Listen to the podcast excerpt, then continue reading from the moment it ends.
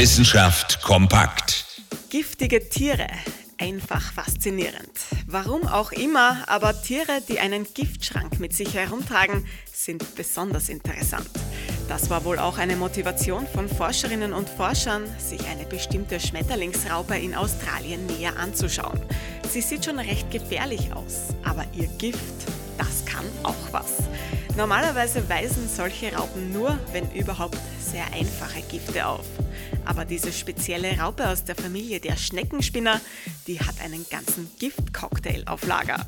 Er besteht aus 151 Proteinen und ist in seiner Zusammensetzung einzigartig. Bei Menschen löst eine Berührung mit der Raupe Schmerzen aus. Die spannende Erkenntnis? Eine Gruppe von Aminosäureverbindungen ist dafür verantwortlich.